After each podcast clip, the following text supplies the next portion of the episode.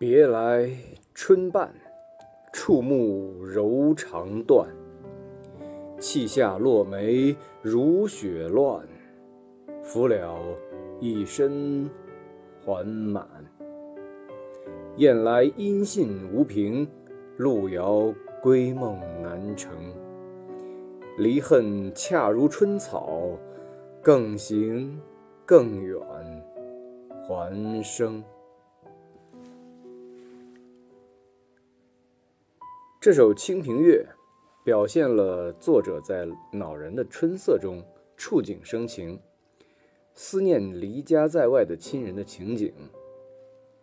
上阙劈头一个“别”字，领起全文，给出长断之由。发出怀人之音，气下二句乘触目二字而来。气下即阶下，落梅如雪，一片洁白。白梅为梅花品种之一，花开较晚，故春已过半，犹有花俏。如雪乱，是说落梅之多。梅白如雪，尽为冷色。画面的冷寂，色调的愁惨，不正是预示着人生的哀伤、离情的悲凉吗？乱字有语义双关，此时思绪之乱，绝不亚于落梅之乱。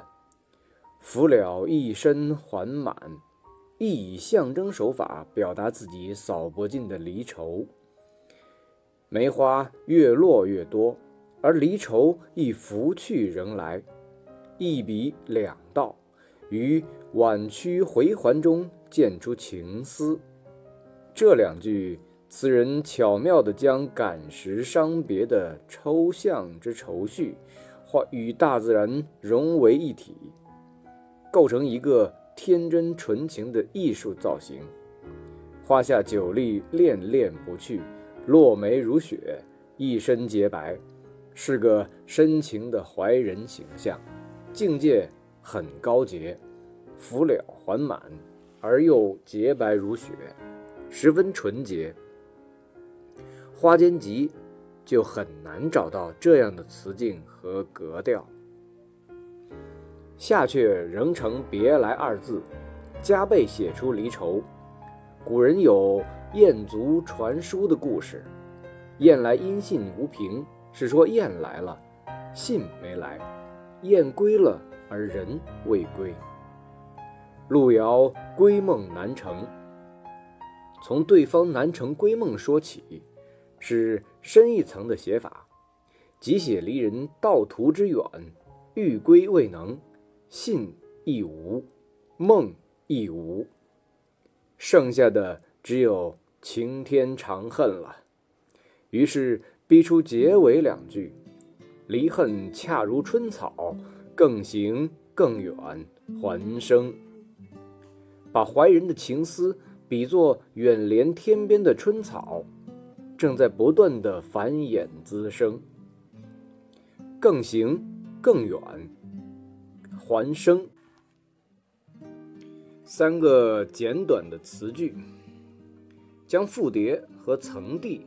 等修辞手法交织于一句，以春草的随处生长，比离恨的绵绵不绝，委婉深沉，余思不尽。春草既是玉象，又是景象，更是心象。随着它的更行更远，向天涯之尽头拓开了人的视野。和时空的距离，人走得愈远，空间的距离拉得愈大，春草也就蔓延的更多，直至视野近处那一片虚化了的、模糊了的空间。词人的满腔离愁别绪，也随之化入了漫漫大气，离情之深，无可言状了。这种虚实相生的手法，使形象化入漫漫时空，促人深思联想，与《虞美人》中问君能有几多愁？恰似一江春水向东流去，有异曲同工之妙。全词以离愁别恨为中心，线索明晰而内蕴，上下两片浑成一体，而又层层递进，感情的抒发和情绪的渲染都十分到位。作者手法自然。比例透彻，尤其在玉象上独到而别致，使这首词具备了不同凡品的艺术魅力。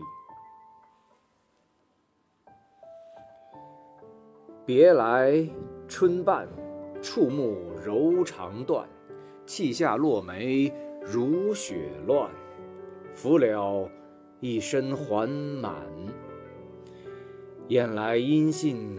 无凭，路遥归梦难成。离恨恰如春草，更行更远还生。